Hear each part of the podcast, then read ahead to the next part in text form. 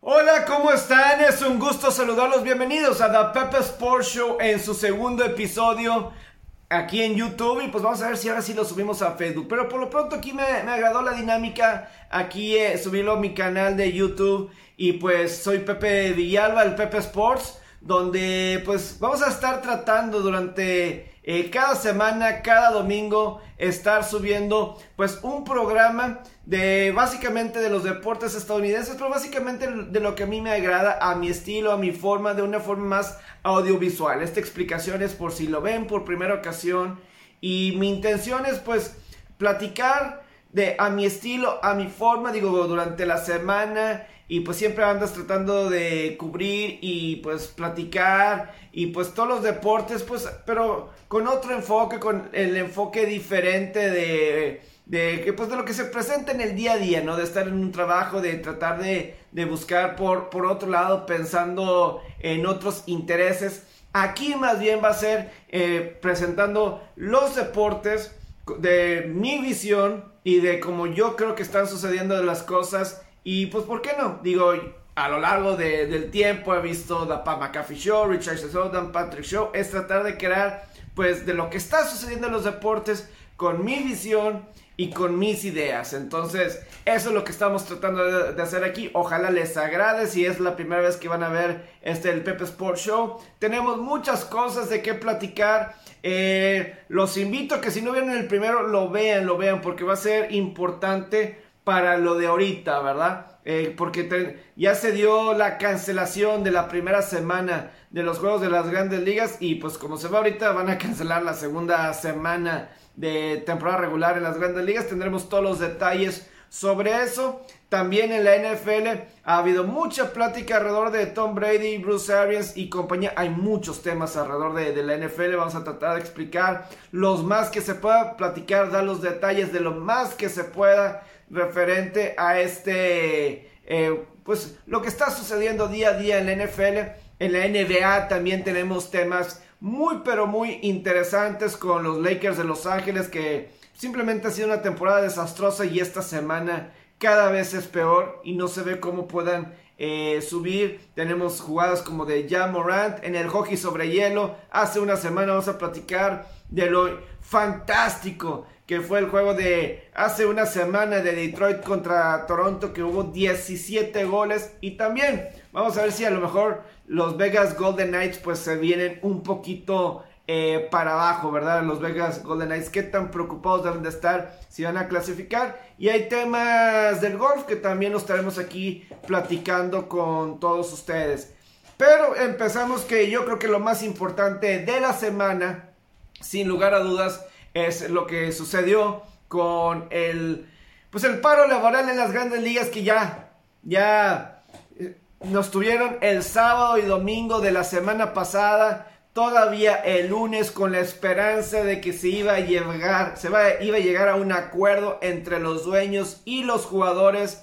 Todavía yo me acuerdo eh, se había puesto como fecha límite el 28 de febrero para que se llegara a un acuerdo entre ambas partes para que se pudiera empezar a tiempo la temporada regular que el 31 de marzo. Todavía el lunes tuvieron un, maratón, un día maratónico de casi 16 horas de negociaciones. Nos fuimos a dormir el lunes en la noche para el martes pensando que sí se podían eh, solucionar los problemas entre ambas partes. Yo definitivamente me estaba creyendo lo que estaba leyendo en los reportes de que, pues, yo, decía, si están platicando tanto tiempo y tantas horas, eh, era para algo, porque de aquí en adelante, yo decía, si no llegaban a un acuerdo, pues simplemente los números ya no iban a ser lo mismo, ya con juegos cancelados y que pues entra menos dinero.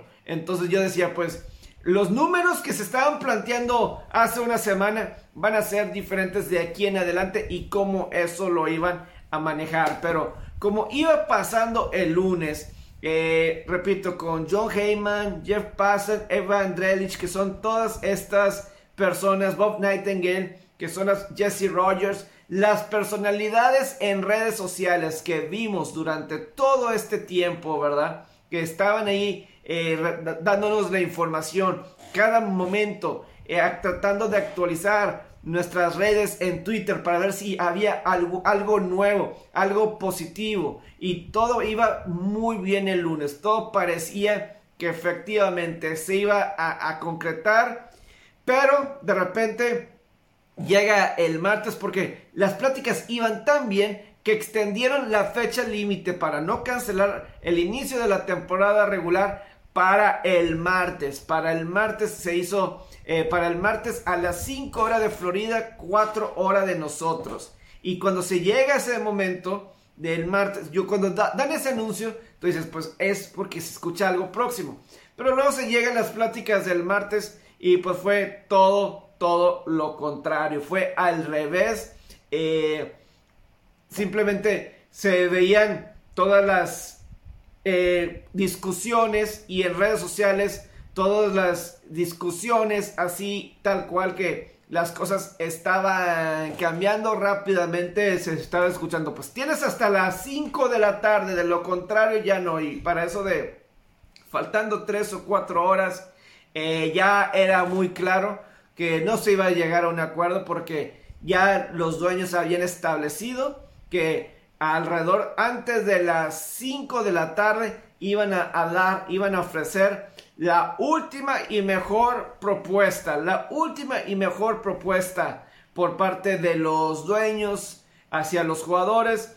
Esto sucedió faltando como una hora para que llegaran las 5 de la tarde hora de Florida. Se llegó, se mandaron esa información a los jugadores y no tardó mucho, no tardó mucho para que los jugadores eh, pues los líderes del sindicato que estaban ahí presentes, cerca de 23, 30 jugadores aproximadamente, que estaban en Florida negociando durante nueve días, pues simplemente no lograron concretar, dijeron que no de forma unánime, de forma inmediata, dijeron no a esa, a esa mejor oferta y total, pues no se llegó a ningún acuerdo. Y pues es donde estamos, ¿verdad? Y quiero que eh, vamos a escuchar, vamos a escuchar eh, tanto, primero a Ron Manfred, vamos a escuchar a Ron Manfred y cómo las declaraciones del mismo Manfred, cómo eso generó tantas, tantas críticas, tanto en los aficionados, los jugadores, etc. Escuchemos. have this particular press conference um, in which I am going to cancel some regular season games. We worked hard to avoid an outcome that's bad for our fans, bad for our players, and bad for our clubs. I want to assure our fans that our failure to reach an agreement was not due to a lack of effort by. Tanta discusión está generando. Primero el que se estaba riendo, se estaba riendo, porque hubo tantas cosas que podemos aquí meter de lo de Manfred desde al decir que todos fallaron, todos fallaron. Digo, él deja claro que, que fracasaron todos. Los jugadores, los dueños, todo. Que es culpa de todos el que nadie se pudiera poner de acuerdo. Que se esforzaron al máximo, tanto dueños y jugadores. Pero lo que está generando tanta, tanta molestia alrededor de, de, de la industria del béisbol, el cómo se estaba riendo el mismo Manfred durante la conferencia de prensa. En uno de los momentos más desastrosos en la historia de las grandes ligas, mínimo en las últimas tres décadas, el momento más desastroso donde realmente cuando el béisbol necesita estar más que nunca en el diamante, calentando, preparándose para el inicio de la temporada de las grandes ligas, el Señor se está riendo, se está bufando de las situaciones alrededor, de burlándose. Mira, es más, voy a poner, no estaba pensando, pero vamos a poner incluso esta, esta discusión básicamente con un reportero, un reportero que al parecer era su último día con las grandes ligas y cómo se estaba riendo y escuchemos. Sorry to see you go. Um, Thank you. Really gonna miss you. si no me equivoco, ahí están platicando del caso de Ken Rosenthal. Ken Rosenthal, quien trabaja para Fox en sus transmisiones de grandes ligas, para The Athletic, este portal con especialistas eh, que cubren fuentes de diversos deportes, muy bueno por cierto, y también trabaja con la MLB.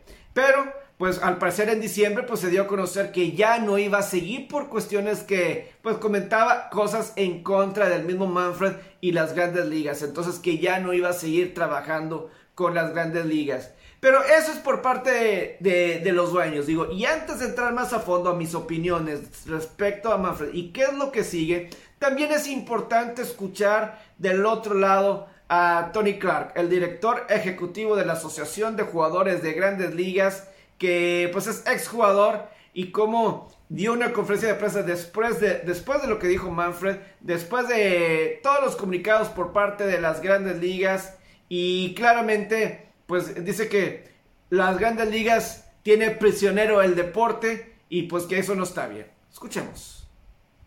Guys, how much damage did the game suffer today?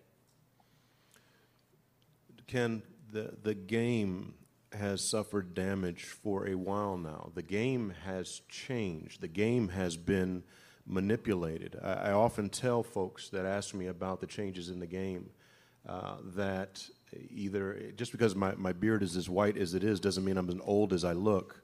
Uh, but the game that I grew up on, the game that our guys play, how that game is played has changed.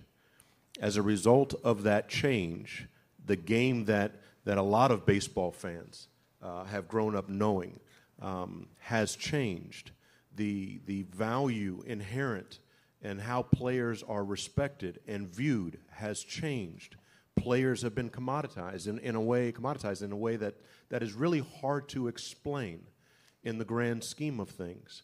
The game has, has continued to be damaged and is again damaged today as a result of a lockout that was started by the league, as a result of a deadline that was set by the league, and in a climate that has been challenging for for us as, as, as baseball fans, um, for, for those of us who love to go to the ballpark.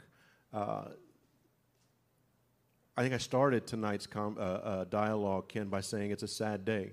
And if you love baseball the way players do, if you love baseball the way fans do, uh, it's hard not to be sad with where we are on March 1st, 2022, uh, when there is truly uh, an opportunity to have these guys back on the field doing what they love and fans supporting what it is that they do uh, and the game that they love um, in a way that's, that's far different than, than us having press conferences in hotel rooms in Florida uh, and, and talking about games not being played in the near future. Ya escuchamos las declaraciones de Manfred, las declaraciones de Tony Clark. Ahora vamos a leer un poquito de lo que, pues, Tanto jugadores de la actualidad como Mike Trout y Jason Hayward pues han dicho en sus redes sociales y nada más es una probadita de lo que los diferentes jugadores alrededor de las grandes ligas eh, pues cómo se están quejando y apuntan a Manfred como el responsable principal. Dice Mike Trout, yo quiero jugar, yo amo mi deporte, pero sabemos que necesitamos tener este contrato colectivo bien. En lugar de negociar bien, las grandes ligas nos encierran. En lugar de negociar un trato justo, Rob cancela los partidos. Los jugadores estamos unidos por nuestro juego, por nuestros aficionados y por cada jugador que venga después de nosotros. Se lo debemos a la generación que sigue. Y luego el mismo Jason Hayward, que jugador de, los cachorros, también... Eh, y básicamente él pone una foto de Manfred en la que pues ahorita decía al principio cómo realmente Manfred, pues él está muy contento en la conferencia de prensa y eso generó tanta, tanta polémica, o sea, de qué demonios está riendo Manfred, qué se está riendo Manfred. Por lo pronto, esto es lo que el mismo Hayward eh, pone la foto de Manfred y luego se va con su explicación en esta larga publicación en Instagram. Ven ese rostro, dice Hayward, ven ese rostro y piensas que los jugadores, pensaba que los jugadores iban a aceptar ese trato para empezar la temporada, que era, era algo que ellos no querían. Él insiste que los dueños no querían iniciar la temporada. Ellos sabían que las propuestas que estaban haciendo era para beneficiarse a ellos. aunque y que los jugadores iban a si aceptaban, eso era lo que no querían. Básicamente lo que Hayward y todos, porque aquí estoy leyendo en inglés y, y todo eso, eh, básicamente lo de Hayward y dice, ellos continúan haciendo ofertas que saben que está en el mejor interés de los jugadores en que no se apruebe, en que no lo prueben. Y ellos siguen haciendo esas eh, cuestiones y dice, a final de cuentas, ellos saben la cantidad de juegos que necesitamos jugar para que, se, para que ellos obtengan ganancias. Ellos ven la primera, el primer mes de temporada como eh, para generar deudas. Se retrasa la temporada y con eso consiguen su prometido, su causa. Es decir, sí, o sea, y como que deben de decir los dueños, esto es la perspectiva de los jugadores. Claro, claro, eh, el primer mes pues no va mucha gente a los estadios, el primer mes pues no hay tanta actividad, son 162 partidos y pues eso genera deudas, más que cualquier cosa genera deudas cancelas la primera, eh, el primer mes de temporada y de cualquier manera vamos a estar bien. De cualquier manera, los dueños van a conseguir lo que ellos quieren, que es básicamente, pues, el mejorar los... Eh, ellos van a tener sus ganancias y los jugadores definitivamente no. Entonces, esas son todas las cuestiones. Y es que la razón que muchos pensaban que Manfred era la persona indicada para ser el comisionado de las grandes ligas cuando reemplazó a Rob Potzilic porque decía que él era el, perfecto, la persona perfecta para eh, juntar, conciliar ambas partes. Y eso es lo que no ha sucedido desde que él es comisionado. Y sí, a lo mejor estuvieron con él o se fueron con él como comisionado porque junto con Selig las últimas negociaciones de contrato colectivo, él era uno de los negociadores y que pues era el mejor para negociar con los jugadores para conseguir lo, para lo que los dueños quieren. Y pues definitivamente ah, eso ha demostrado ser lo contrario, porque los jugadores, los aficionados, toda la industria tiene una cosa en común, que todos odian a Ron Manfred y como Marcus Stroman, el pitcher de los eh, ex Picture de los Blue Jays de Toronto y ahora de los Mets de Nueva York, piensa que se debe de ir. Yo creo que todos en la industria pensamos que le ha hecho mucho, mucho mal. Porque las grandes ligas como tal ha hecho tan mal trabajo para vender a sus estrellas. Pero bueno, antes de seguir con esto, sí voy a decir esto. Voy a poner aquí en pantalla. Voy a poner aquí en pantalla eh, la última oferta que hicieron los dueños a los jugadores. Y yo soy de la idea que los jugadores debieron de haber aceptado. La última oferta yo sí siento que la debieron de haber eh, aceptado. Básicamente esto lo pongo de Jeff Passan de ESPN que horas antes de la fecha límite él había publicado este trato que estoy poniendo en pantalla y es muy sencillo y yo sí estoy de acuerdo que debió de haber aceptado a los jugadores que un salario mínimo de 700 mil, una postemporada de 12 equipos y que eh, una, la pugna, la famosa pugna de, para los jugadores jóvenes de 30 millones de dólares.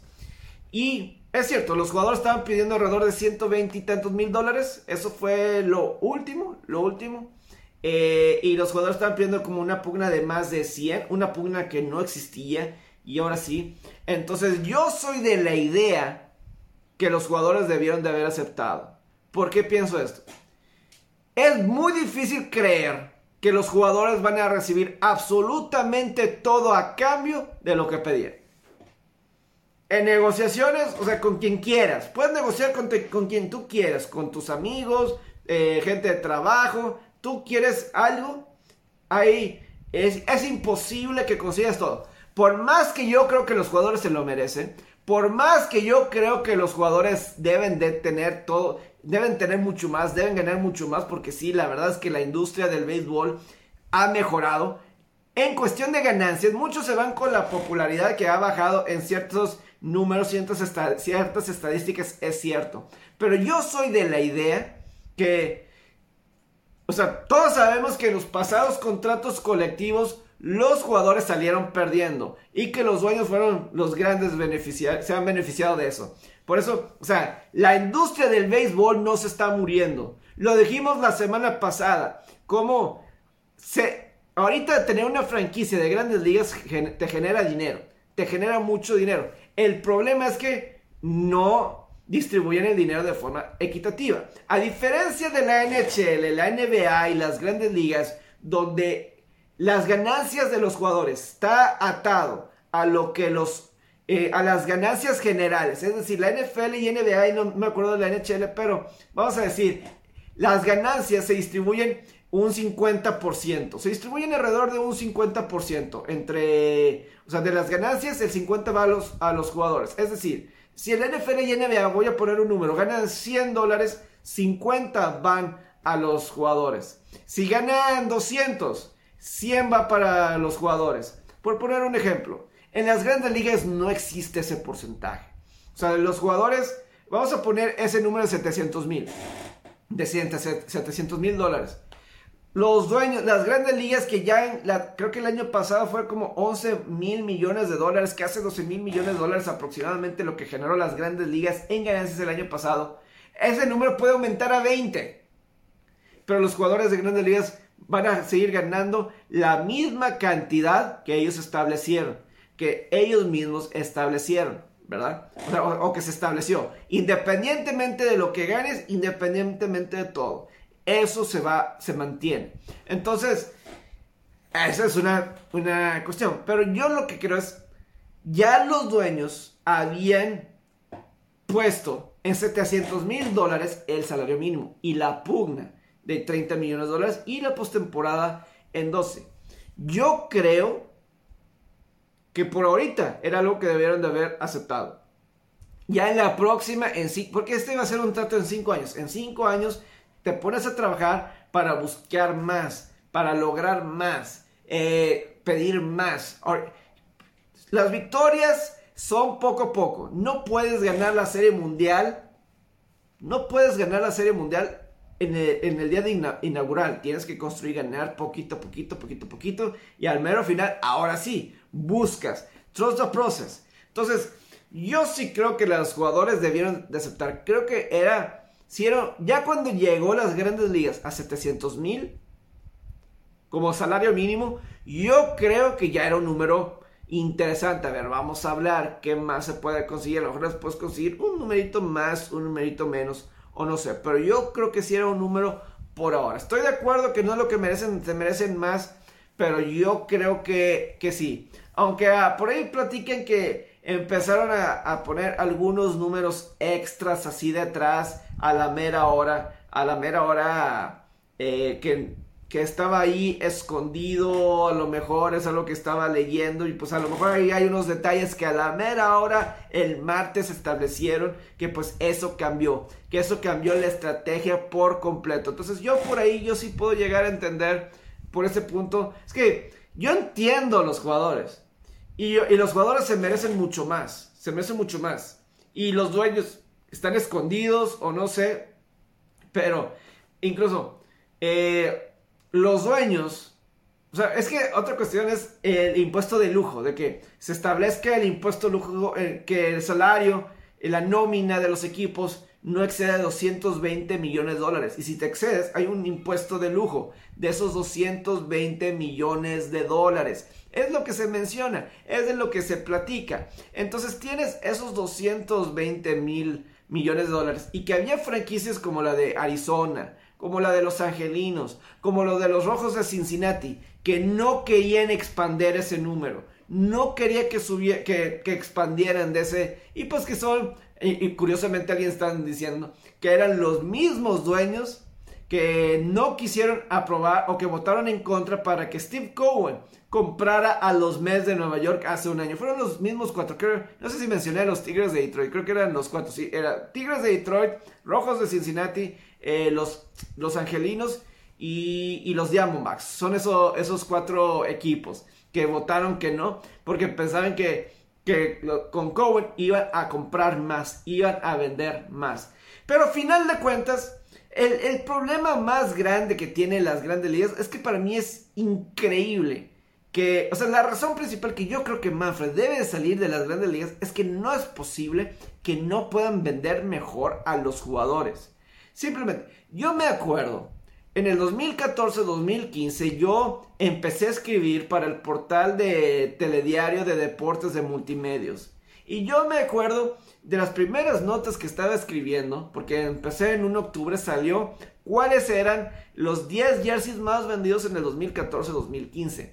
Y en aquel entonces yo veía jugadores como Derek Jeter, David Ortiz, eh, veía C. Scherzer, Madison Baumgartner, jugadores, eh, o sea, jugadores como Jeter y Ortiz, bateadores, ya en el ocaso de sus carreras, ya en el final de las carreras respectivamente de cada quien. Entonces yo veía eso, yo leía eso, y tú decías, no, se necesitan los estrellas, ¿verdad? Se necesitan los jugadores estrellas para que enamorar a la gente. Porque no puede ser que en el 2014-2015 Jeter y Ortiz sigan todavía siendo tan, tan populares.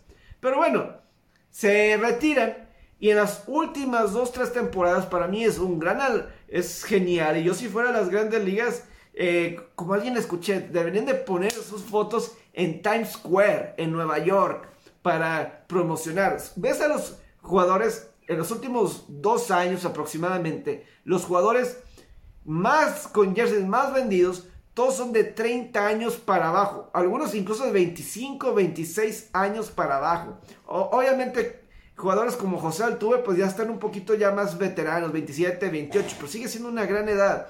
Tienes a un Carlos Correa que acaba de cumplir 26. Shohei Ohtani acaba de cumplir 26 años tienes una de las estrellas en Shohei Ohtani que tiene el potencial de verdaderamente ser global. Estás hablando de un japonés que está triunfando en las grandes ligas y que tiene eh, unas habilidades diferentes a cualquier otro jugador que tienes actualmente y que estableció para mí el mejor año de todos los atletas del mundo al ver a alguien que bateaba y pichaba. Bateaba All Star, pichaba como All Star. Se atreve a ir al Home Run Derby. Todas esas cuestiones. O sea, los jugadores, imagínate, cuando en la NBA estamos batallando para que gente, para que jugadores como Ja Morant o LeBron James o Kevin Durant vayan al concurso de clavadas. En el Home Run Derby vemos a jugadores como Pete Alonso. Otro jugador, otro jugadorazo que está con los Mets de Nueva York. Él le gusta ir al Home Run Derby. Es un sueño ir para al Home Run Derby. Y sobre todo que ha estado comprobado que si vas al Home Run Derby en las primeras semanas después del juego de estrellas, pues batalla por, por el cambio de swing que implica el estar en un Home Run Derby. Pero tienes a Ronald Acuña, tienes a Fernando Tatis Jr., que apenas va para su tercera temporada, tienes a Aaron George, tienes a Randy Rosarena, tienes a Franco, este otro jugador, tienes a Manny Machado, tienes a Cody Bellinger, es decir, tienes a jugadores por todos lados. Yo no creo, yo no me acuerdo en algún otro momento que estuviera tan rico el talento, tan joven, en posiciones tan importantes, de emoción, de generar, como es el caso de estos momentos.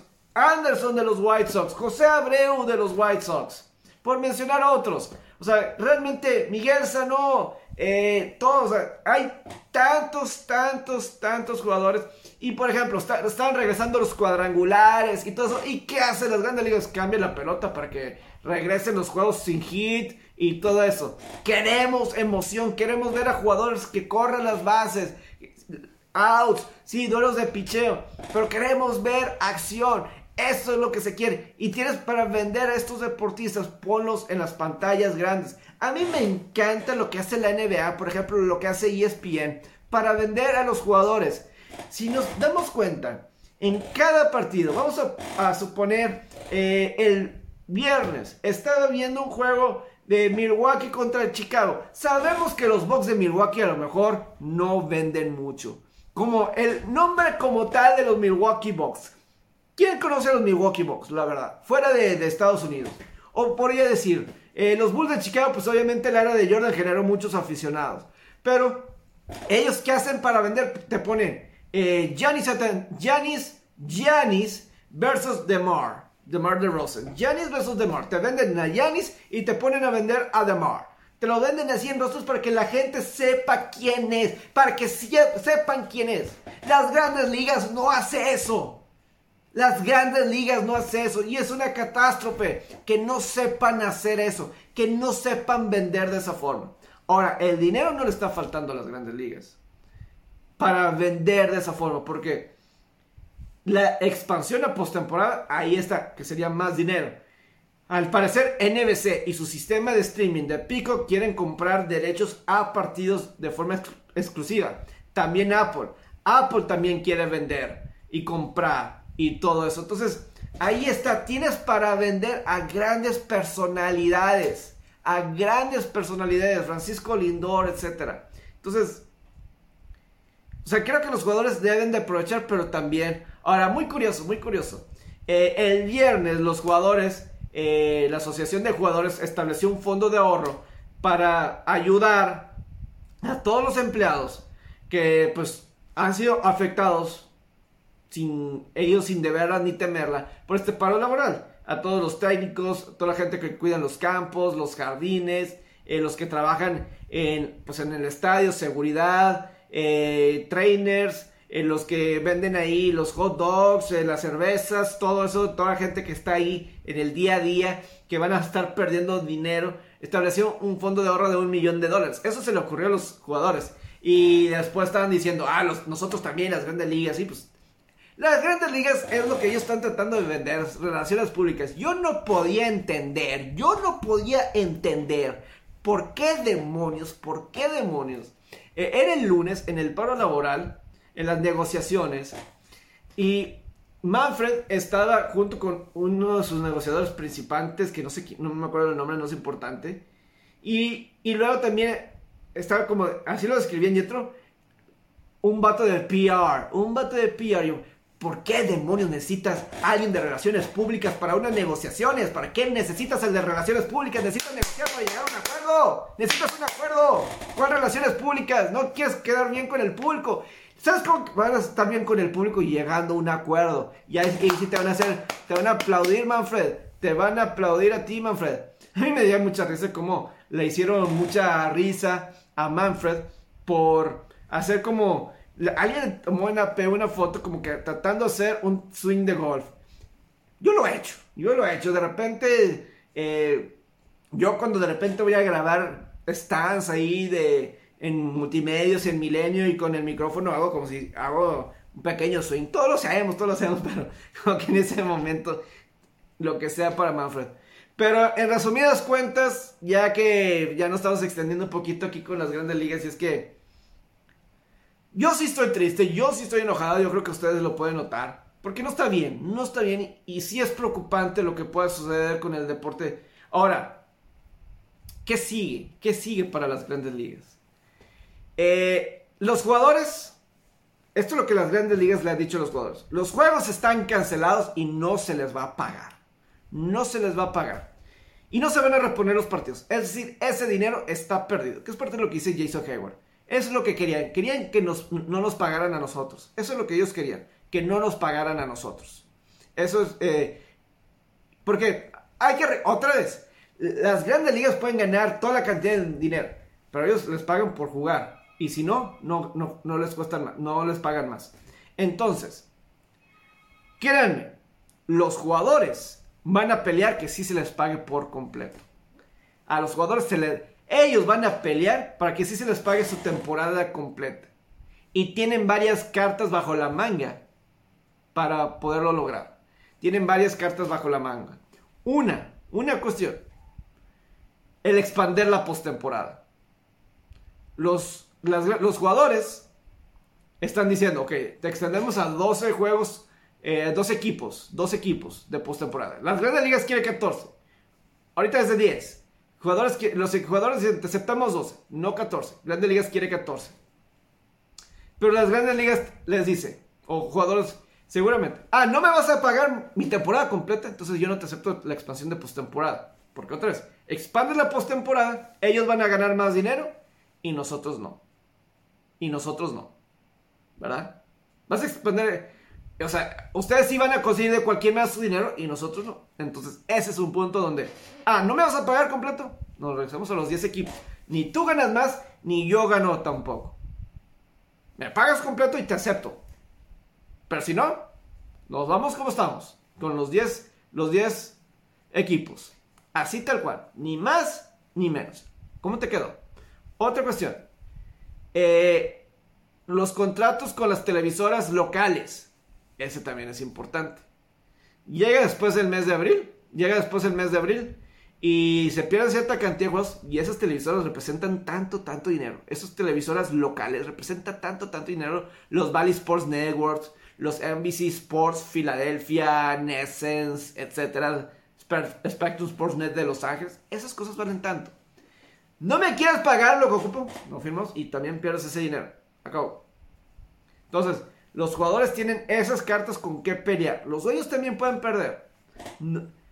necesitamos algo bien, algo justo. De lo contrario, no te aceptamos. Nos quedamos con los 10 equipos. Los, equipos, los jugadores no quieren aceptar más equipos porque piensan que eso va a causar que los equipos sigan pagando el salario mínimo a más jugadores y no se esfuercen por ganar. Es lo que ellos piensan. Y, ese es el motivo de. Entonces, eh, muy complicado lo que está sucediendo en las grandes ligas. Y pues ojalá. Yo creo que todo abril no vamos a ver béisbol.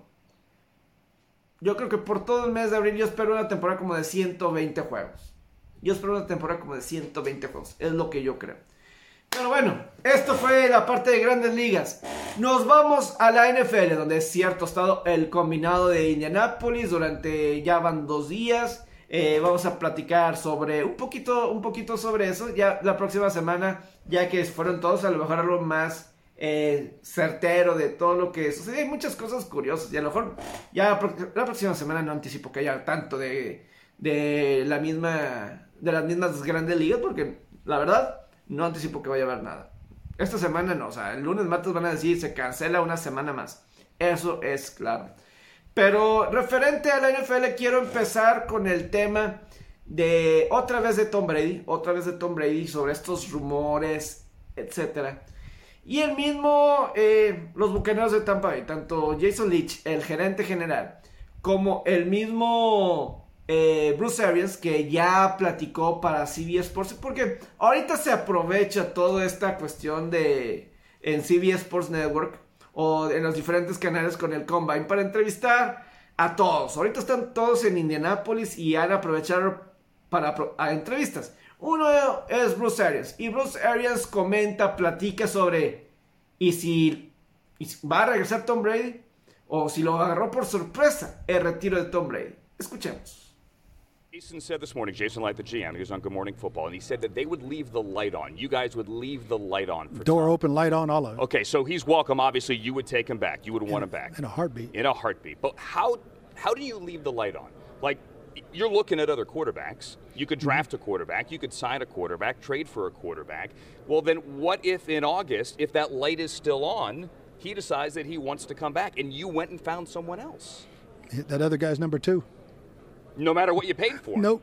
No, Tom Brady's coming back. He's back. So there is a sentiment, however, that that's how, if Brady wants to play, he would play the scenario. Not to uh, make you guys look bad, no. but say, let you guys move on, and then when I do want to come back, you guys are stuck. No, that ain't happening. That's not Tom Brady. You don't think he would do that? No, not in a heartbeat. What if he asked for a trade? Nope. Not going to trade him? Nope. Bad business. Bad business. I'm not trading the best quarterback ever. Es muy claro lo que Leach, el gerente general de Tampa y el mismo Ari está dando a entender con sus diversas declaraciones durante la semana sobre cada vez que tienen, sobre cada vez que le pregunto sobre Brady, porque ha habido tantas eh, conversaciones, incluso al parecer cada declaración que da Tom Brady es y, la gente lo toma, ah, va a regresar, va a regresar y eso la verdad ya me tiene harto, ya me tiene harto.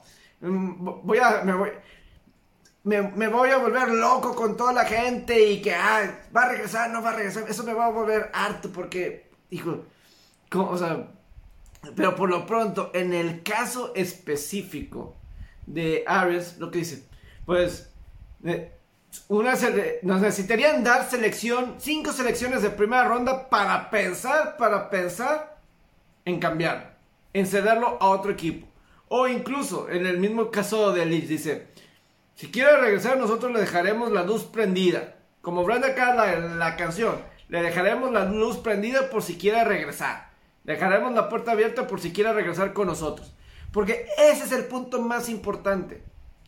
Brady, vamos a suponer que es cierto lo que dicen, lo que comentamos la semana pasada de Mike Florio de Pro Football Talk, diciendo que él cree que va a ser el quarterback titular en la semana 1 de los 49 de San Francisco. Para, esa gente y todo eso que seguramente ellos tienen su fuente de información y muy confiables y lo que sea. Pero lo más importante que tienen que señalar es, todavía le queda un año de contrato con los Bucaneros de Tampa Bay. Si quiere jugar en esta temporada 2022, tiene que ser con los Bucaneros de Tampa Bay porque todavía tiene contrato. Los derechos de Brady están con los Bucaneros de Tampa Bay. Simplemente, o sea, no hay por dónde moverle. Y, y el caso de Arias, a lo mejor, a lo mejor, digo, muchos lo que, el famoso dicho, no sé si esté bien, yo para los dichos no soy bueno, pero si río suena es porque hay algo, algo hay, ¿verdad? Según dicen, ¿no? es el dicho. Vamos a suponer que sí, a lo mejor Brady quiere regresar, quiere retornar, pero tendría que ser con Tampa Bay. Primero que nada, ellos tienen sus derechos y ellos todavía necesitan un mariscal de campo. Sí, necesitan, si no está Brady, necesitan un coreback. Si no, el equipo va a regresar a lo que era antes de Brady. Eso es, la, eso es una realidad. Entonces, eh, por eso yo lo, lo vuelvo a repetir. Si eres San Francisco, no les conviene Brady. A lo mejor puede haber franquicias que por un año o dos pudieran estar interesados. Y puede valer la pena. Pero San Francisco, por la sencilla razón que lo que diste el año pasado por Trey Lance. O sea, te moviste, te subiste en el draft para tener la tercera selección en el draft y lo que eso implica dar para llevarte a Trey Lance porque tú piensas que va a ser tu quarterback del futuro. Entonces, ya diste eso y además vas a tener que dar una tremenda cantidad de selecciones o jugadores con tal, con tal de llevarte a Brady para que juegue un año o dos a lo mucho, yo creo que nos, no conviene. No conviene. El plan de San Francisco es más a futuro. Más a futuro la, la visión de San Francisco con, eh, yo creo, debe de ser. O sea, San Francisco no está para un año o dos. Ellos están pensando, yo creo, o al menos que le quieren hacer como los, los carneros, ¿verdad? Que eso también puede ser un punto que me, lo voy a platicar aquí en adelante, ¿verdad? Ahorita lo voy a platicar en el, de los quarterbacks veteranos, porque es un tema de conversación que tengo aquí planeado. Pero Brady ha dado comentarios en, como de, por ahí diciendo Fred Couples podcast. Yo decía, órale, Fred Couples, el golfista tiene un podcast y ahí Brady como que estaba diciendo, pues estoy tratando de ver qué hago con mi día a día y que no sé qué, con mi familia. Hoy, voy a dormir en la cama de mis papás, donde dormí por tantos años de dinero. Y eso la gente lo tomó como, ah, va a regresar, va a regresar Brady. Eso lo tomó como, va a regresar. Yo me quedo, o sea, ¿en dónde? ¿En dónde? O sea, ¿dónde está la interpretación? ¿Dónde estoy yo que no lo veo, no veo? O sea, simplemente pues está viendo que él, él ya tiene una película proyectada que va a filmar. Eh, una película de comedia sobre una familia, parece que de la vida real, que lo va a ver ganar el Super Bowl 51 contra Atlanta, el que estaba en 28 tras él va a filmar una película, o sea, es lo que yo digo, o sea, eh, quieren mantener vivo a Brady, no sé, o, a lo mejor sí, pero, o sea, va a ser muy cansado. Si lo de Redford fue cansado, esto va a ser muy cansado. Con Peyton Manning no existió eso. Cuando se retiró Peyton Manning, esto no existió. Va a regresar, no va a regresar, va a jugar, no va a jugar. Eso no existió. Entonces, pero sí, va a ser muy, pero muy cansado toda esta situación. Y tomando lo que comentaba en el caso de Washington, de, de los quarterbacks veteranos. Y tomo el tema de Washington porque en este mismo combine de Indianapolis eh, le preguntaron precisamente a Ron Rivera, head coach de los Washington Commanders. Fuck. Fucking name, Washington Commanders. Washington Football Team. los Pieles Rojas de Washington. Quiero decir tanto, quiero decir Pieles Rojas de Washington, pero bueno, los Washington Commanders están en el mercado para buscar un coreback veterano. Ellos piensan que están a un gran, gran coreback de competir y ganarlo todo. Y simplemente al, a esa pregunta de coreback veteranos de cuánto puede valer, cuánto están dispuestos, y él dice, pues, pregunta a los canales, vamos, Edas, hace la comparación con Matthew Stafford. Escucha. Well, there's there's an old saying, "What are you willing to pay for that uh, that uh, that that Major League Baseball card?" Whatever you pay, that's what you think the value is. You know, so and, you know when you get in these negotiations with with another team, it's whatever they're asking for. Is it what you're willing to pay for? Then that's what it is. I mean, to sit there and say what is or isn't, who knows?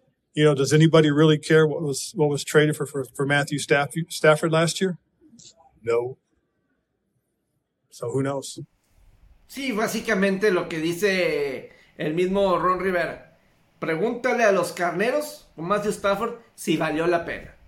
¿Valió la pena? Yo creo, obviamente para Carneros valió la pena. Y es que, mira, ¿cómo está este draft de corebacks para la NFL? Este no es un buen draft de corebacks. o sea, yo no, yo no me acuerdo, o sea, o sea, este, Puede ser como el draft, no sé, 2013, cuando salió Gino Smith y Jay Manuel de draft. O sea, de, de corebacks que hay muchas incógnitas. Malik Willis es probablemente el mejor, el mejor coreback, ¿verdad? Ahorita.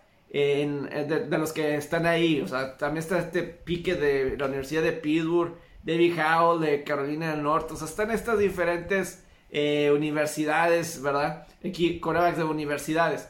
Pero el hecho es que en este draft, por eso vamos a escuchar, o sea, están, hay más potencial ahorita en los quarterbacks veteranos que ya están en el NFL, o sea, un Jimmy Garoppolo, o sea, si se va Jimmy Garoppolo de, vamos a decirlo, si se va Jimmy Garoppolo de San Francisco, que se va a ir, ok, ¿a dónde se puede ir? O sea, ahí es alguien que ha estado en Supertazón, llegó, llevó a San Francisco el año pasado al juego de campeonato, ahí tienes a alguien valioso. Eh, que puede generar. Obviamente, y nos estamos yendo con quarterbacks eh, que han sido titulares. No me estoy yendo con los grandes, como los Aaron Rodgers y el mismo Russell Wilson, ¿verdad?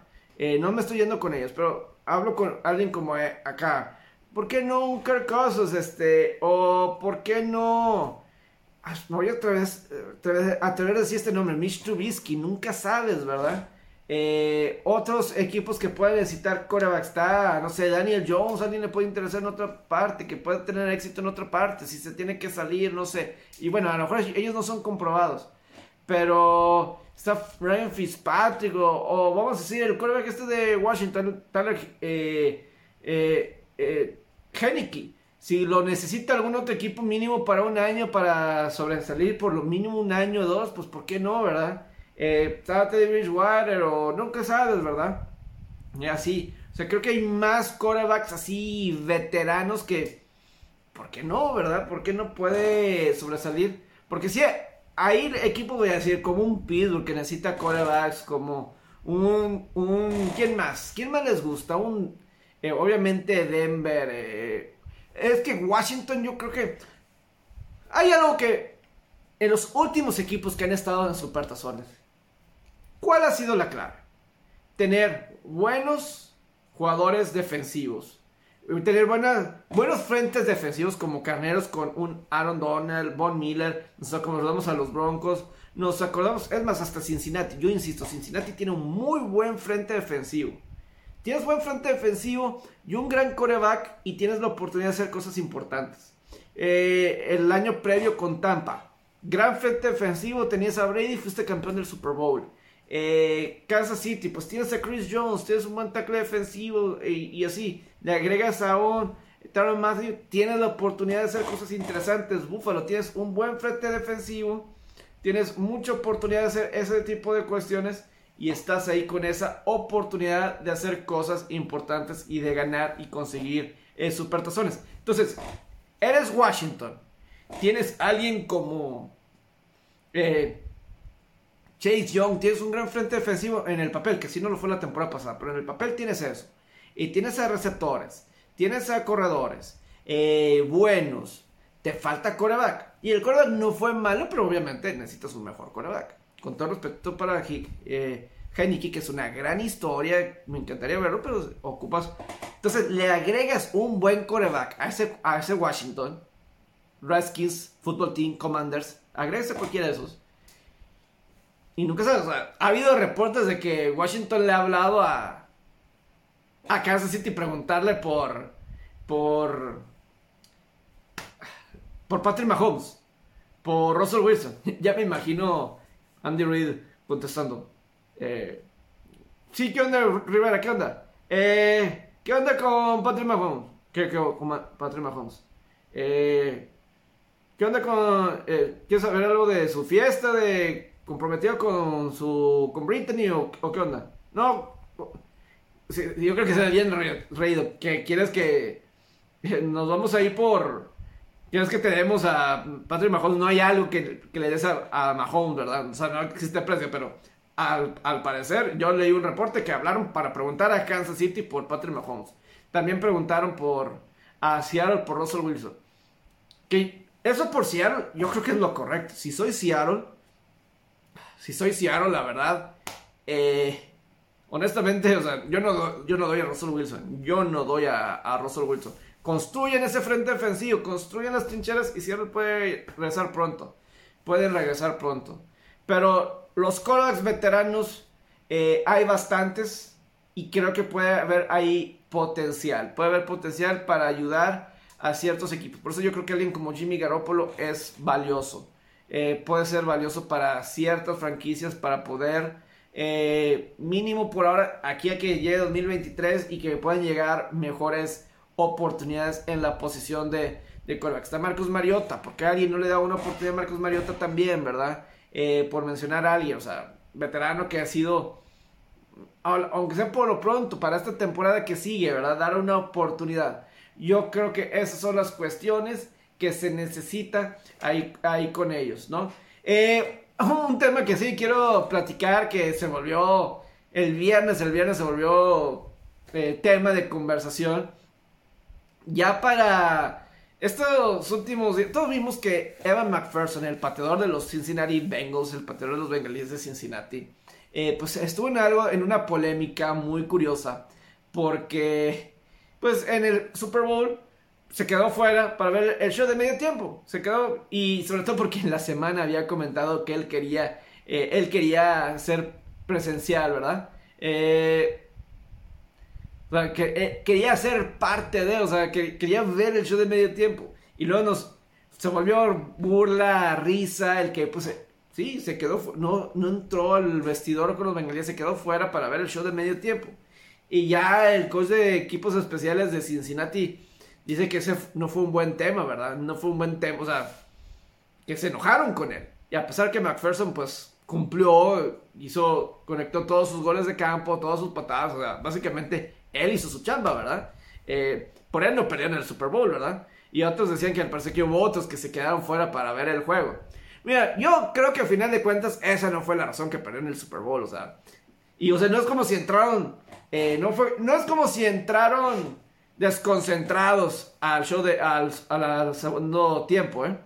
Claro que no. O sea, tuvieron. La primera jugada fue un pase de anotación de Burrow a Higgins y luego fue la intercepción. O sea, no fue como si distraídos ni nada. Pero entiendo cómo puede ser una falta de disciplina un poquito. O sea, eh, estás aquí, no estás allá, estás aquí. O sea, quieres vete al show de medio tiempo, compra un boleto. Pero yo, yo en lo particular, yo no lo veo así como que el gran problema. En lo particular. Yo no siento que sea un gran problema. Pero, pues bueno, ahí están las diferentes eh, partes. Quiero también retomar un tema de la semana pasada, porque tenemos audio, tenemos video. Hay video, me reportan que hay video, como dirían ahí meme. Me dicen que hay video. Eh, el caso de Troy Aikman para ESPN. Todo parece indicar que sí. ESPN todavía no lo anuncian, pero, pero toda, toda la gente indica de que sí, que Troy se va a, a, ESPN para ser el analista de lunes por la noche Y el mismo, o sea, y, pues aquí está la conversación, ¿no? De que, pues eso va a terminar una relación de trabajo como de 20 años con Joe Buck, ¿verdad? Como el analista principal de Fox con Joe Buck. Y como eso, pues fueron tan, de, ¿cuántos dije años? 30 o 20, 20 años. Si, si, dije 31, disculpa, 20 años. Y el caso es que, pues le preguntaron y, y que si le gustaría que Joe Buck se fuera con él. Y pues, digo, no inesperado, pero simplemente ven qué tiene Troy Aikman por Joe. Well, we have a great friendship. Uh, we really do. We've been through a lot. We've been through a lot in our profession, but we've also been through a lot in our personal lives. We've, we've kind of paralleled uh, a lot of things in our personal lives as well, and we've helped each other get through a lot of that. So uh, I know that that's not the norm. I think a lot of partners get along, but to be as good of friends as what we are, you know, he truly is one of my best friends. So, um, and I think that's uh, you know, there's there's probably more that that could be said, and I think maybe it will in the right time. But uh, you know, there's been some disappointment uh, on how that maybe was taken for granted uh, by some, but. Um, he's been a he's been a fantastic partner. He's, in my opinion, the best in the business, and uh, yeah, there's nothing I'd love more than to continue to work with him. Es importante señalar que le queda un año de contrato a Joe Buck con Fox. Y es más, en un podcast que él también tiene, ahorita ya todo el mundo tiene podcast, así es que pues yo también aquí aprovecho, eh, me, uno, me, uno al trip. Eh, pero bueno, el caso es que el mismo Joe Buck eh, también, o sea, obviamente grandes, grandes amigos y lo que dice Troy él es el mejor en el negocio y pues yo, yo me sigo manteniendo que es él y, y el mismo Al Michaels, Al Michaels. Y, y yo voy a decir algo, este... Obviamente Joe Buck ha mejorado bastante. Las mejores narraciones de Joe Buck para mí, para mí. La de la anotación de Stephen Diggs de Minnesota en el Minneapolis Miracle contra los Santos. Ese fue una muy buena narración, muy buena narración. Simple y, y increíble. A mí me encantó el juego 6 de la Serie Mundial del 2000, eh, del 2011 de los Cardenales con David Freeze en la novena entrada. En la novena entrada con la... ¿Cómo se dio esa situación en la novena entrada y David Freeze empata el juego? No, es más, lo voy a poner, lo voy a poner esa de David Freeze para que vean, me encanta. Voy a poner las dos, tanto la de David Freeze como la de el mismo eh, Stephon Diggs.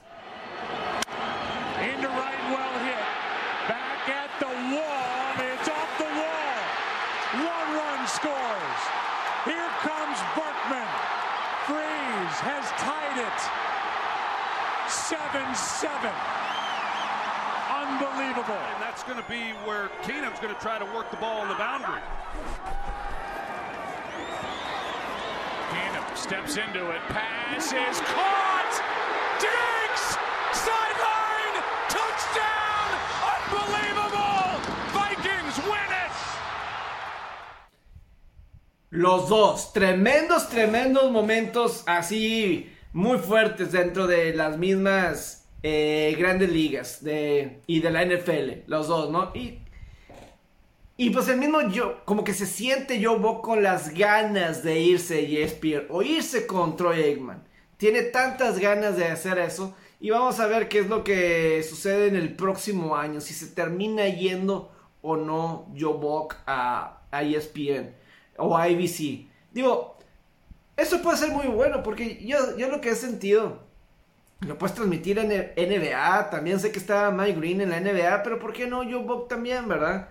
Eh, sé que acá no tienes la serie mundial o a lo mejor en un momento dado eso es lo que necesita ESPN ABC para retomar la serie mundial, que pues, hace mucho que no tiene ABC las series mundiales, ¿verdad? Nunca sabes, digo, ya en un, en un futuro, sé que Fox tiene por un rato eso, pero que, digo, eso me puedo regresar a hablar a grandes ligas si no me quiero tanto. Es que lo voy a hacer, me viene valiendo. Eh, con las grandes ligas, es que no entiendo a veces los contratos, cómo los manejan a nivel nacional. O sea, la, donde se transmite la serie mundial es en Fox. Y para mí, Fox pasa desapercibido durante la temporada regular de las grandes ligas. Para mí, pasa desapercibido en grandes ligas, en, en, en Fox. Yo lo tengo más identificado en ESPN con su Sunday Night Baseball. Eh, creo que TBS también está en domingos, pero lo bueno es que eso ya va a pasar para martes. Eh, y eso también es padre, eso también es bueno. Eh, pero en el caso de, de, de Buck, pues obviamente él podrá seguir narrando grandes ligas, ¿verdad? En cuestión de Fox, pero si se va a ESPN, pues también lo puedes poner en Sunday Night Baseball. Y pues creo que es mejor quien, quien tienen ahorita, ¿verdad? En mi opinión. Eh, claro, no, y pues obviamente yo Buck toda esa oportunidad, pero eh, va a estar muy interesante esto de Eggman, nada más que sea concreto, porque al parecer va a ser un contrato de 5 años en el que le van a pagar 90 millones de dólares. Y hay que decirlo, ahora ESPN y ABC pues entran en la rotación para el Super Bowl. Eh, el primero va a ser hasta el 2026, todavía queda un poco de años, un poco de tiempo para eso, ¿verdad? Pero mínimo ya están en la rotación, se vienen mejores partidos para ESPN y ABC con lunes por la noche, entonces eso va a estar eh, fenomenal, fenomenal.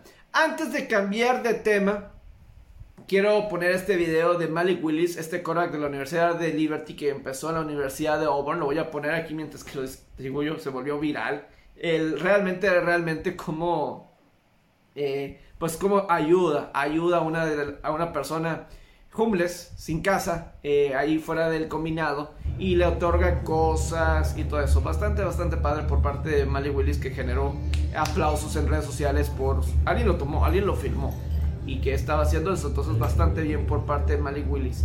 Y eh, nada más para terminar, para terminar, voy a poner esto de Debbie Howell, que este quarterback de la Universidad de Carolina del Norte, que está, es prospecto para la NFL, que a veces hay temas muy curiosos, ¿verdad? Que suceden en, en los diferentes, eh, en, el combinado, en las entrevistas, que, que sucede, que se dan y todo eso.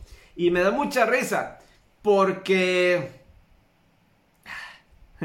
porque le, preguntan a David Howell, ¿qué ha sido lo más extraño que te han preguntado, que te han pedido hacer? pues dice, pues de preguntas extrañas, no sé, pero que al parecer las Águilas de Filadelfia lo pusieron a tirar, eh, pues en un tablerito de básquetbol, hay un mini básquet que tenían ahí, tirar y escuchemos, escuchemos.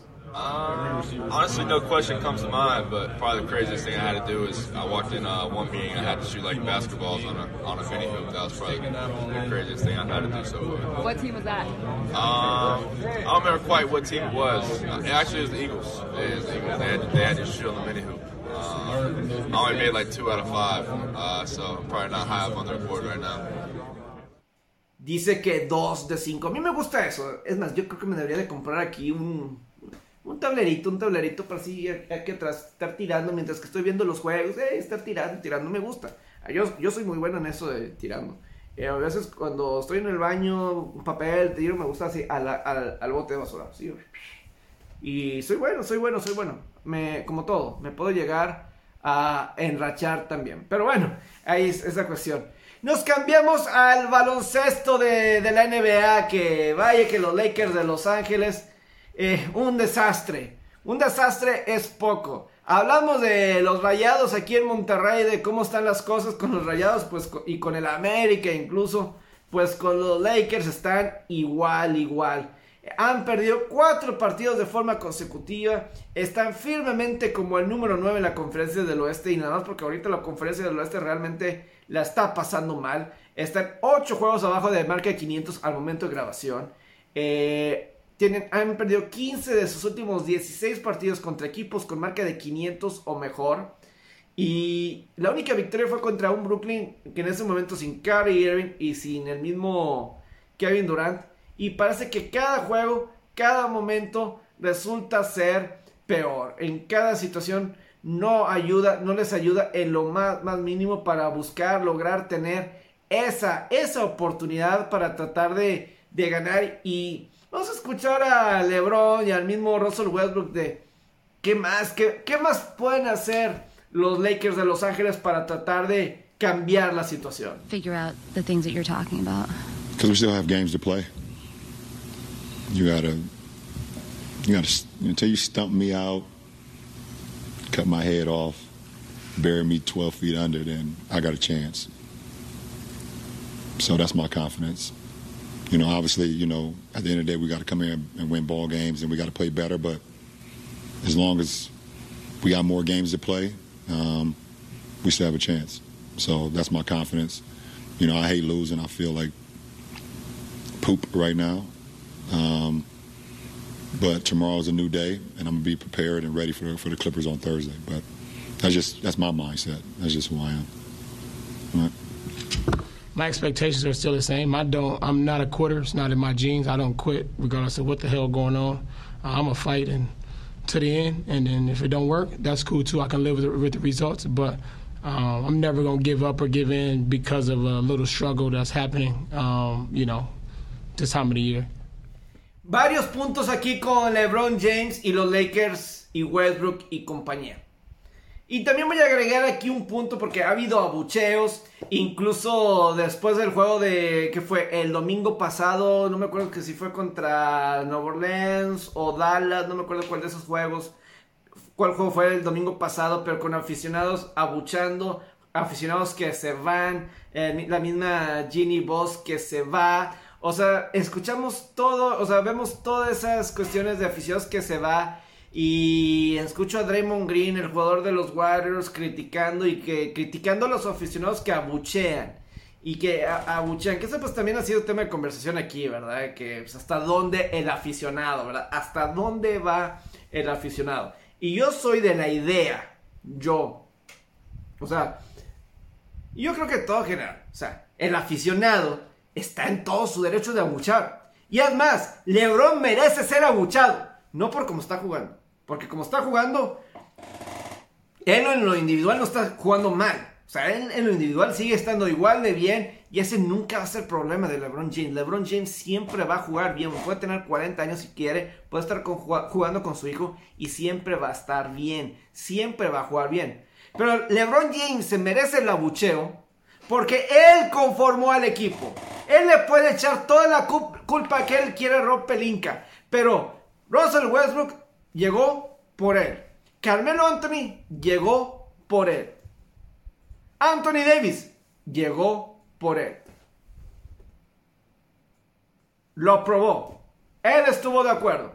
Yo me acuerdo que fue el año pasado cuando en Washington o lo que sea, él estaba apoyando a Russell Westbrook porque él lo quería con los Lakers. Él lo quería.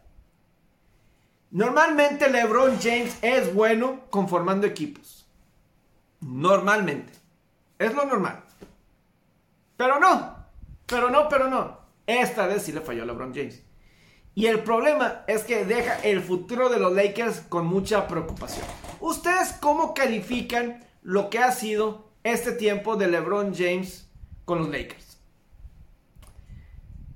El campeonato en la burbuja. En la burbuja, pues bueno, ahí quedó. En la burbuja ahí fue. Ahí quedó. Pero la verdad es que no cumplieron. No. O sea, un campeonato, pero además, los Lakers no han sido factor. Otra vez está en la conversación si los Lakers deben de apagar lo que queda de la temporada a LeBron cuando todavía, todavía pueden calificar. Digo, puedes estar en el play-in, pues ya ahí ganas dos juegos y calificas a playoff, ¿verdad? Y tienes esa oportunidad. Pero está esa plática como hace pues, la primera temporada que ya no lo jugaron en la- las últimas semanas. Veo el calendario de los Lakers. Eh, juegan contra Golden State el sábado de la noche. Digo, ustedes lo van a ver mañana, no sé cómo vaya a quedar el juego. Pero visitan a San Antonio, visitan a Houston, visitan a Phoenix, visitan a Minnesota, Toronto, Washington, Cleveland, Nueva Orleans, Dallas, Utah. Es un calendario muy complicado. O sea, ahorita como están jugando, o sea, si el resto del camino, de aquí al 8 de abril, que termina la temporada, 10 de abril, que termina la temporada, o sea, yo no veo, y es en Denver, o sea, los partidos que quedan, yo no veo cómo puedan ganar la mitad de los partidos, la, verdad, la verdad, y van a terminar baja con marca 500. Es más, Charles Barkley habla por todos nosotros el juego del sábado por la noche contra Warriors de Golden State. Lo ponemos a nivel nacional, ¿por qué no? Pero Charles Barkley es todos nosotros. Got some good stories tonight. Why- The- what's wrong with the return of Kevin Durant tonight. Man, we're not showing these guys anymore. We have the return. I'm of making an Kevin Durant. executive, executive decision around here. What, what's, what's, who- We're not showing them bombs from Southern California anymore. We stop it. Nope, they, they, they balling. Okay. We Come got on, the man. We gotta stop showing that. Oh, the. Lakers you're talking No, about. We have the I don't know. return. Esa es la historia de los Lakers de Los Ángeles que pues no va, no va por un buen camino. Eh, pero, y sabes qué, los Warriors, ah, vamos a ver cómo pasa los Warriors y a lo mejor la próxima semana puede ser un buen tema la de los Warriors de Golden State cuando hablemos de la NBA que yo me anticipo que la próxima semana vamos a tener mayor oportunidad porque los Warriors también, ¿verdad? Eh, han perdido 7 de los últimos 9 partidos y todavía están como número 2 en el oeste. Este año la conferencia del oeste no es tan fuerte como en otros años, ¿eh? La conferencia del oeste no está tan bien como en otras ocasiones y... Y pues está, está peleado, está difícil, está... eh, yo no lo veo tan fuerte esa conferencia oeste, pero eh, en la NBA también quiero platicar sobre Jamorant, Jamorant que nos ha, ha sido mi jugador favorito de toda esta temporada. Ha sido mi jugador favorito de toda la temporada. Parece que en cada, cada partido nos regala jugadas impresionantes, nos regala unas jugadas que las redes sociales se prenden. A mí me tocó estar en la transmisión de Argelia Deportiva con Marco Navarro en el juego contra los el mismo equipo de los Spurs de San Antonio y las dos jugadas que tuvo. Voy a poner aquí tres grandes jugadas que ha tenido ya Moran que alguien está diciendo The Showtime Grizzlies a este equipo de, de Memphis. Y es más, voy a poner las tres jugadas aquí en continuación. La que tuvo contra los Bulls, su, su colada de 13, de, haciendo giro de 360 grados. La clavada sobre Jacob Porro y su canasta faltando .4 décimas contra San Antonio antes de la primera mitad. Escuchen. Oh.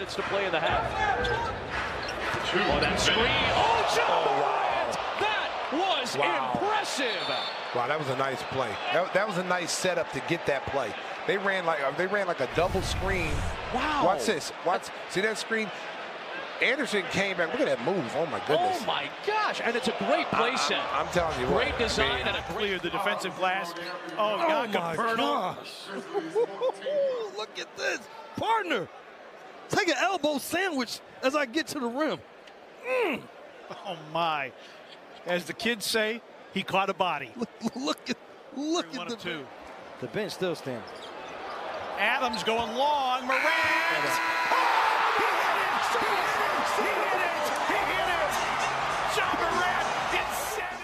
En ese partido en contra de San Antonio, ahí ganó eh, por, por Morant. Morant literal cargó el equipo, cargó el equipo. Y luego pues perdieron, que fue el jueves contra Boston, perdieron contra Boston, contra los Celtics.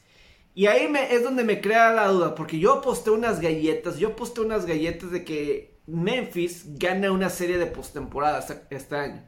Y yo, yo quiero creer que sí. Yo quiero creer que sí van a estar en postemporada y que van a ganar una serie de postemporada. No. La razón es que yo creo eso. El año pasado ya lograron clasificar a postemporada. En el play ganaron dos partidos de forma consecutiva para clasificar, incluyendo eliminar a los Warriors de Golden State. Y se han enfrentado a Golden State y les han ganado cada una de las ocasiones. Entonces han demostrado que le pueden ganar a ese equipo, que tienen con qué vencer a esa escuadra. Entonces yo sí los veo bastante, bastante fuertes en todo eh, a Memphis. Pero mi duda sí es, o sea, le han ganado equipos interesantes. Le han ganado a Utah, le han ganado a Chicago, le han ganado a, sí, franquicias importantes.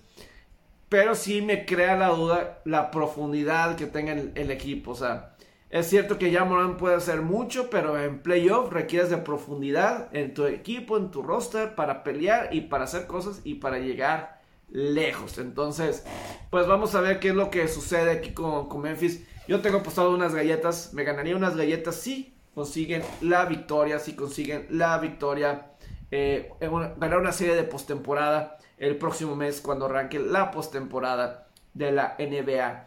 En el hockey sobre hielo, mi hockey sobre hielo que simplemente ha estado sensacional. Eh, sobre todo, creo que la conferencia del oeste está mejor que la conferencia del este. Eh, la, este creo que ya tenemos a los ocho equipos clasificados, eh, simplemente ya está muy, muy marcado, está muy marcado quién está bien. O sea, los ocho equipos, ya sabemos, en los ocho, los ocho equipos en la conferencia del Este ya sabemos que va a ser, va a estar Tam- va a estar Florida, va a ser Tampa, va a ser Toronto y va a ser Boston. En la división del Atlántico. En la metropolitana sabemos que va a estar Carolina, va a estar Pittsburgh, va a estar los Rangers y van a estar eh, los Capitals. Esos van a ser los ocho equipos. Yo no veo ni un Columbus enracharse para colarse, ni un Detroit tampoco, que son los más próximos. Yo no veo ninguno de esos dos. eh, porque los Bruins ahorita son el mejor equipo desde que empezó el 2022, desde que el calendario se convirtió en 2022. Boston ha sido el mejor y Carolina también está muy fuerte, o sea, o, voy a decir, o Capitals, que Capitals ha estado flojo, pero yo no veo a un Columbus enracharse, ni un Detroit enracharse. Detroit, eh, el próximo año debe estar mucho mejor Detroit, porque ahí viene, ahí vienen los Red Wings para próximos años. Están haciendo bien la chamba. Yo me quiero enfocar en dos temas de la NHL. Primero, primero con, eh, con esta conferencia del Este, ¿verdad? Con los Toronto Maple Leafs. Los Maple Leafs, eh, una de estas franquicias icónicas, pero que pierden, pierden, pierden. O sea, una franquicia muy querida estando en Canadá, en Toronto, de las emblemáticas franquicias de la NHL. Pero no ganan una serie postemporada desde el 2004. Y la semana pasada, el juego de 10 a 7, 17 goles hubo en el partido del sábado por la noche entre Toronto y Detroit, que están bien cerca uno de otro. Toronto y Detroit, eh, las franquicias como tal. Y simplemente fueron 17 goles. 17 goles, vamos a escuchar un poco de reacciones o goles de lo que fue pues ese, ese, ese juego de locura entre Toronto y Detroit. I don't know if I can really uh, put into words. I've never played a game like that. I don't think. Uh, I mean, in junior and youth hockey, uh, even it was pretty uh, pretty crazy. Um, you know, just that whole period, right? But um, you know, obviously not a position or situation that we'd like to be in, but I think just the way that we responded when um, you know shit kind of hit the fan, and uh, you know some big goals, uh, you know, to kind of get our lead back and and um, stuff like that. But yeah, I don't really have words for that third. No hay duda del talento que existe en estos Maple Leafs de Toronto, pero hay una maldición o no sé qué onda con este de Toronto que no gana una serie postemporada desde el 2004, es decir, es más, creo que desde los, desde los 60 que no son campeones de la Stanley Cup los Toronto Maple Leafs. Y creo que ya, o sea, este equipo está acostumbrado, esta fanática que es de, dol- es de dolerse, porque esta, esta franquicia, estos aficionados, cómo han sido desilusionados una tras otra. O sea, parece que este es el año que van a llegar. O sea, si esta franquicia algún día gana la Stanley Cup, va a ser una locura Toronto. Va a ser una tremenda, tremenda locura. Digo, una cosa son los Raptors cuando ganaron la NBA en el 2019. Esa es una cosa.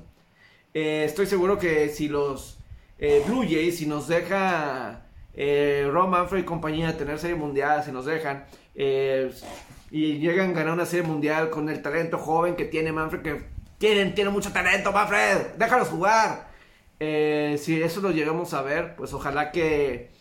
O sea, no sería nada comparación si los Maple Leafs para esta ciudad ganara la Stanley Cup. Pero, pero, lo que hemos visto una y otra y otra vez, o sea, parecía que ya tenían solucionado el puesto de portero con Jan Campbell. Pero lleva como un mes o desde mitad de enero, la verdad no muy bien Jan Campbell.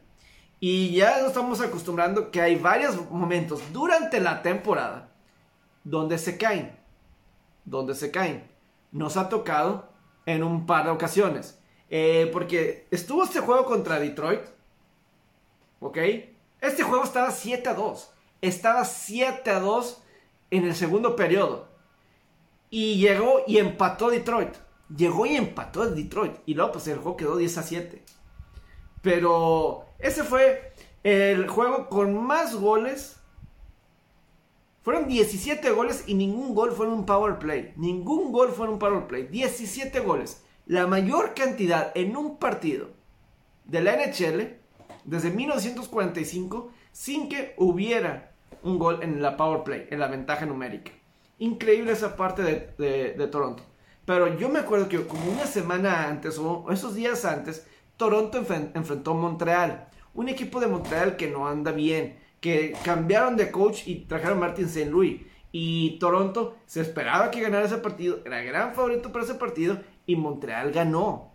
Remontó y ganó. Contra se estaban cayendo. Se estaban cayendo, rescataron el juego 10 a 7, pero se habían caído. Dejaron de jugar y los dejaron y los empataron. Nos recordamos a la serie postemporada contra Montreal en la, postemporada. Estaban 3 a 1 y perdieron. Nos acordamos una 3 a 1 contra Boston en la postemporada 2013. Se cayeron también Toronto. Estamos acostumbrados a caerse. Y entonces, cuando tratan de decir, ah, pues es un juego de temporada regular o lo que sea, simplemente estamos acostumbrados a las tragedias con Toronto.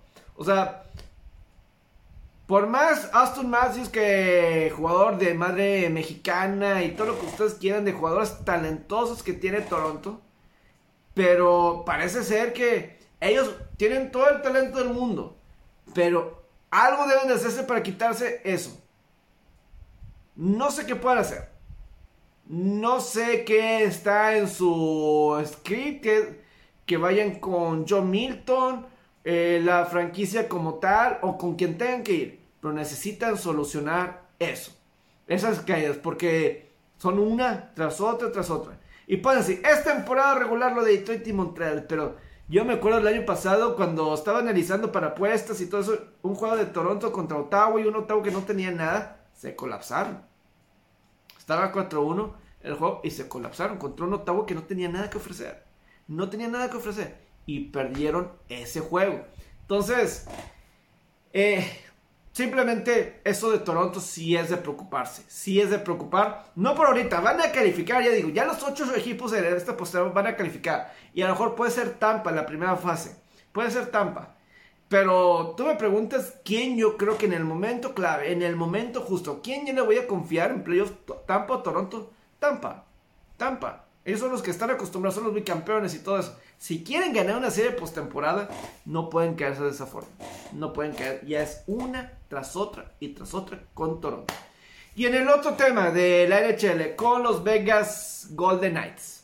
Este equipo de Vegas, de los Golden Knights, eh, ayer ganaron. O sea, estoy grabando en sábado. El viernes por la noche vencieron a los Anaheim Ducks. Un día después de que perdieron contra, contra Boston. Y cambia un poquito la narrativa de lo que iba a decir con la victoria. Porque la verdad es que no, no andaban muy bien. Eh, y ayer tuvieron que ganar un juego de muchos goles. A lo mejor venían en sus últimos 8 juegos. Nada más habían anotado de que 15 goles. 15 goles.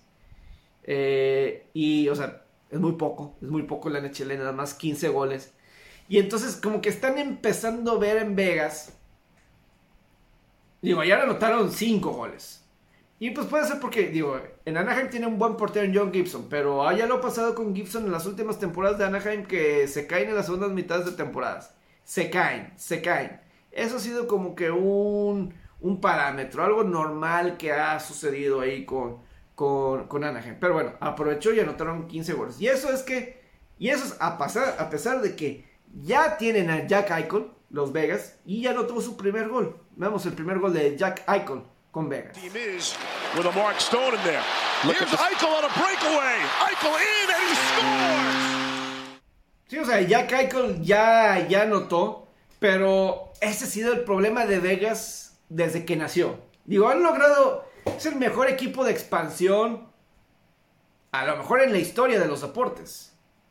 La de Vegas, en cuatro años llegaron a una final de la Copa Stanley, han llegado los últimos dos años a la final de, de conferencia, o a las segundas rondas, o sea, siempre están postemporadas y todo eso. Pero siempre les ha faltado el gol. Siempre le ha faltado a Vegas el gol. Y yo estaba checando las estadísticas de la tabla de posiciones. Tiene que tener cuidado Vegas.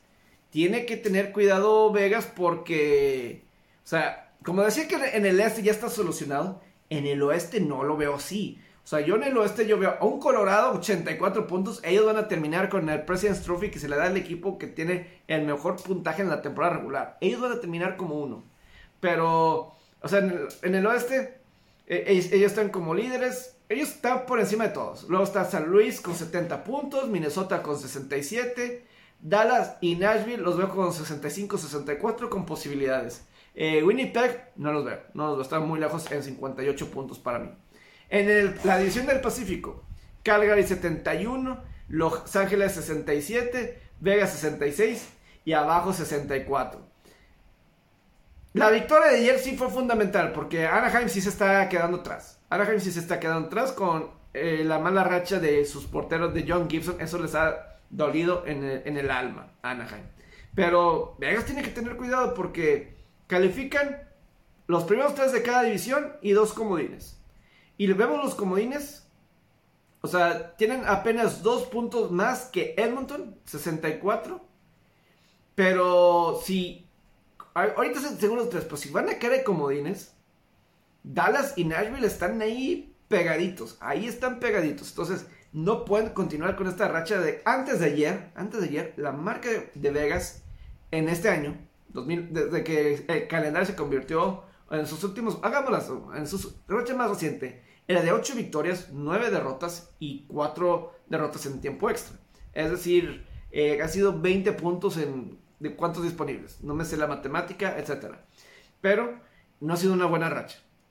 Y ayer se fueron con Brosson de portero, Loren Brosson, y pues el resultado fue muchos goles. Fueron muchos goles ahí en contra de Vegas.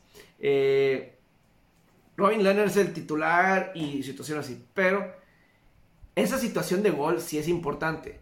Eh, ahorita, al parecer, Mark Stone lo están dejando fuera, que es uno de sus mejores jugadores ofensivos, porque con la llegada de Jack Eichel, eh, por cuestiones del tope salarial no lo pueden meter. Ya en postemporada sí, porque ya no, ya no afecta, ¿verdad? Ahí ya no afecta el tope salarial. Ahí ya puedes jugar, ya no se les paga a los jugadores por la postemporada y ahí pueden jugar y no, no va dentro del tope salarial.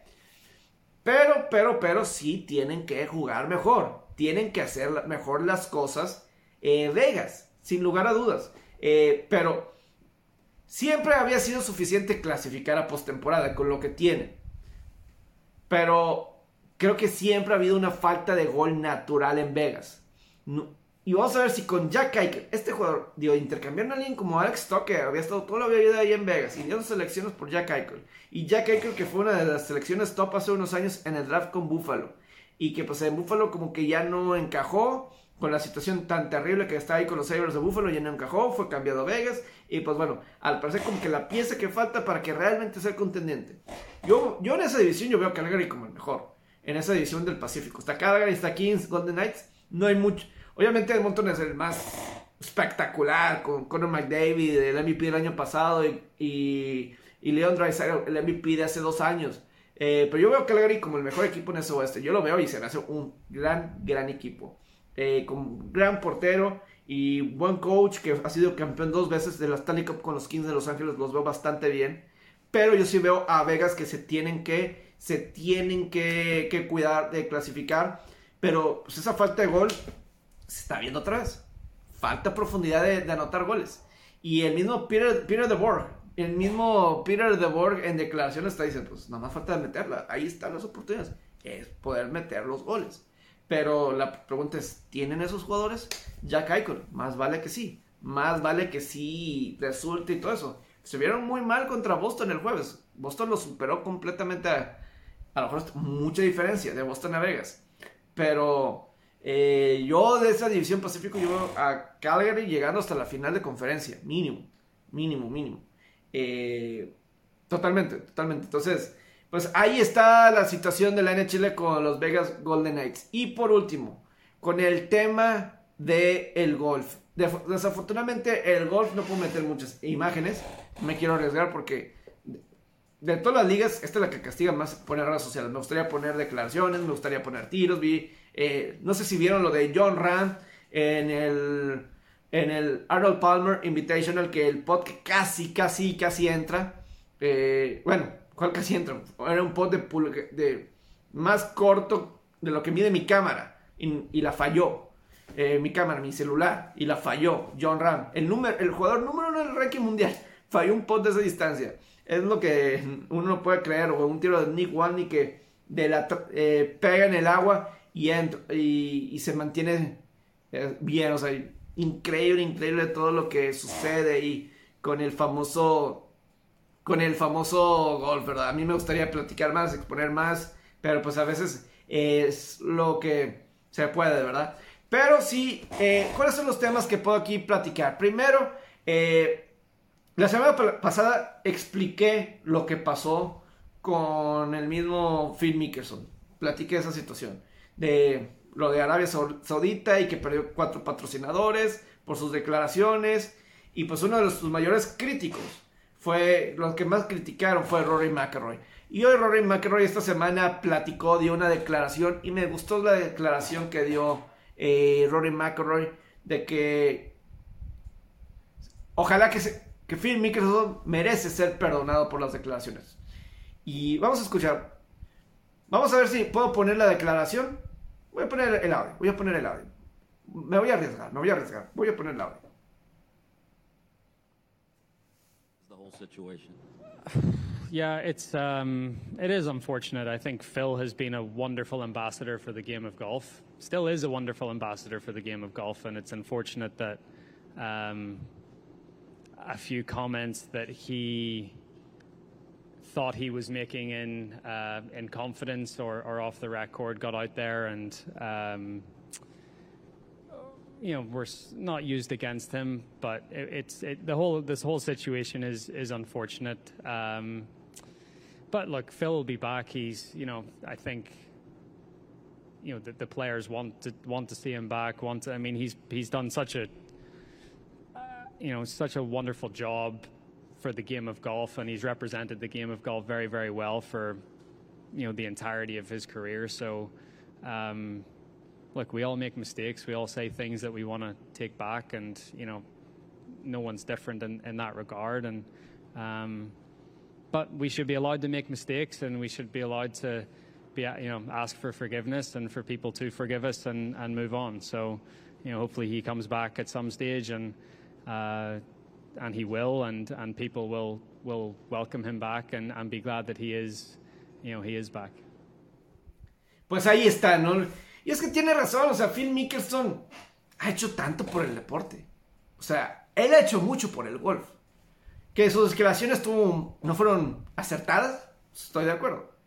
Eh, pero para que pierda sus cuatro patrocinadores. O sea, yo no me acuerdo cuál fue el patrocinador que quitó, el patrocinador de Phil Mickelson, que quitó el apoyo a la fundación de Amy Mickelson y de Phil Mickelson.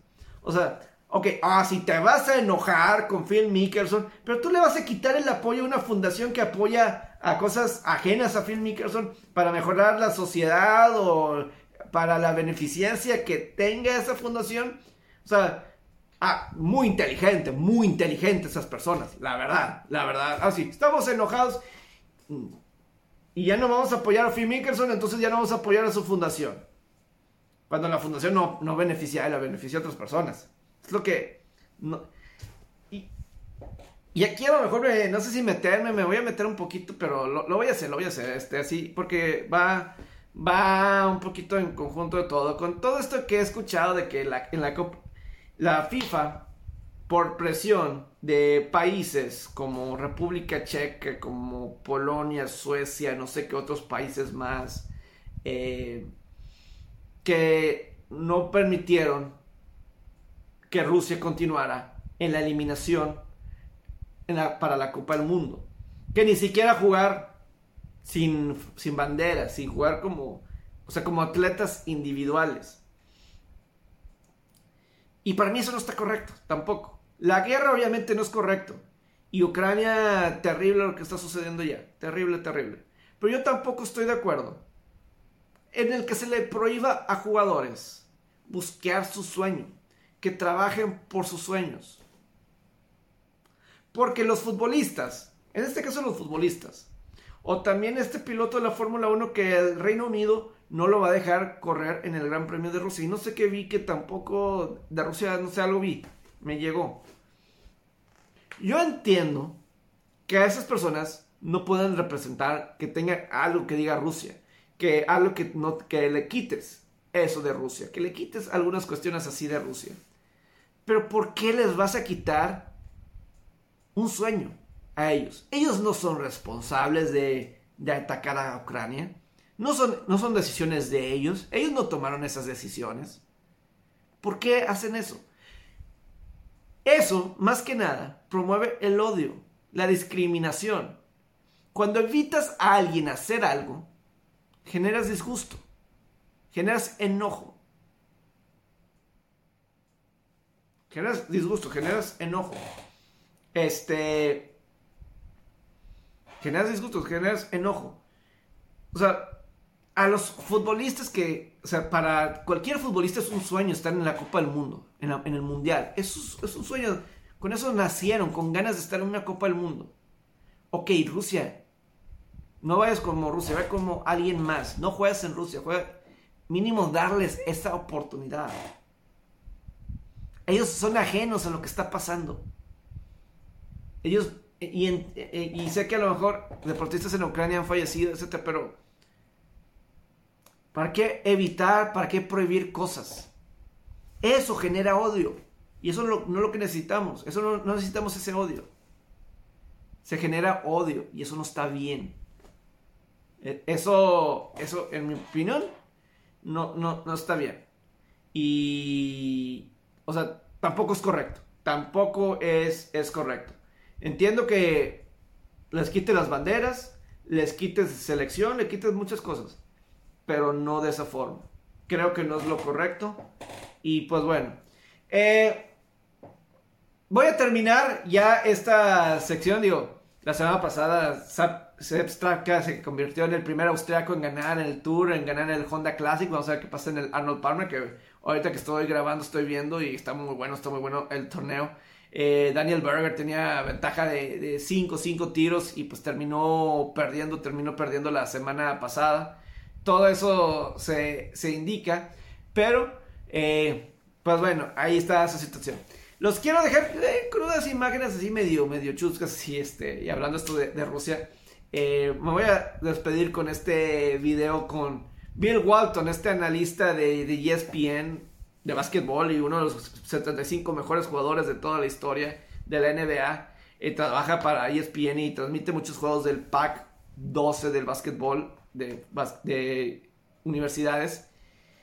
Y el jueves o viernes, al parecer, iba a comentar algo. Iba a comentar algo de, de Rusia. Empezó a decir algo de, de Rusia. Y, y en ESPN apagaron el micrófono y se fueron en blanco. Pero bueno, con eso me voy a despedir. Les agradezco su atención. Ojalá que les haya gustado. No me gusta decir compártelo, pero pues si les gusta, menciónalo. Yo creo que lo bueno se comparte y si les gusta, pues compártelo. Eh, me gustó esto, compártelo. Quiero compartir lo bueno de la vida. Pero bueno, que tengan un, un gran, gran semana. Próxima semana los espero en la Pepe Sports Show. Down seven with nine minutes to go in the first half. And if the Russians invade us tomorrow,